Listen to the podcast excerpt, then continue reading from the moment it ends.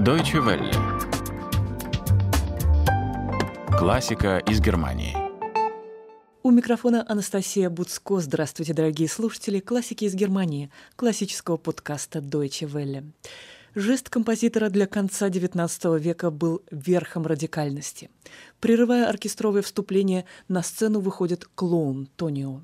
Он просит внимания и рассказывает о том, что автор оперы вдохновлялся правдой и одной лишь правдой – сам композитор Руджеро Леонковало утверждал, возможно, несколько приукрашивая действительность, что подобное дело о кипении роковых страстей некогда рассматривал его отец, судья. Именно это уголовное дело легло в основу либретто оперы «Паяцы», как бы там ни было, в момент, когда Тонио поднимает занавес, зал традиционно взрывается овациями, поскольку все певцы стараются следовать заложенной еще Тита Гоби на премьере в 1892 году традиции заканчивать пролог на верхнем соль. Мы слушаем эту арию в исполнении баритона Романа Бурденко. Выпускник Новосибирской консерватории сегодня принадлежит к немногочисленным получившим международное признание белькантистам из России. Романа Бурденко сопровождает Бетховенский оркестр Бона под управлением управлением Штефана Блунье.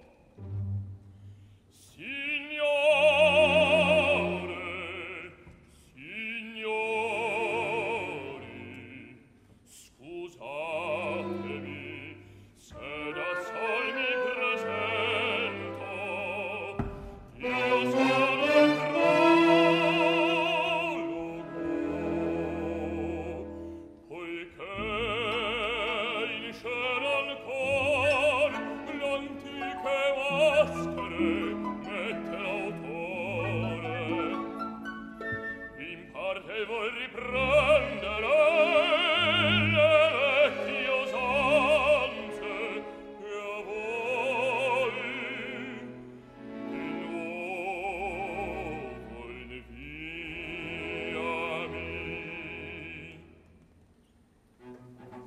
per dirvi come tria lacrime che ne versiam son false degli spasimi e dei nostri martir non allarmatevi.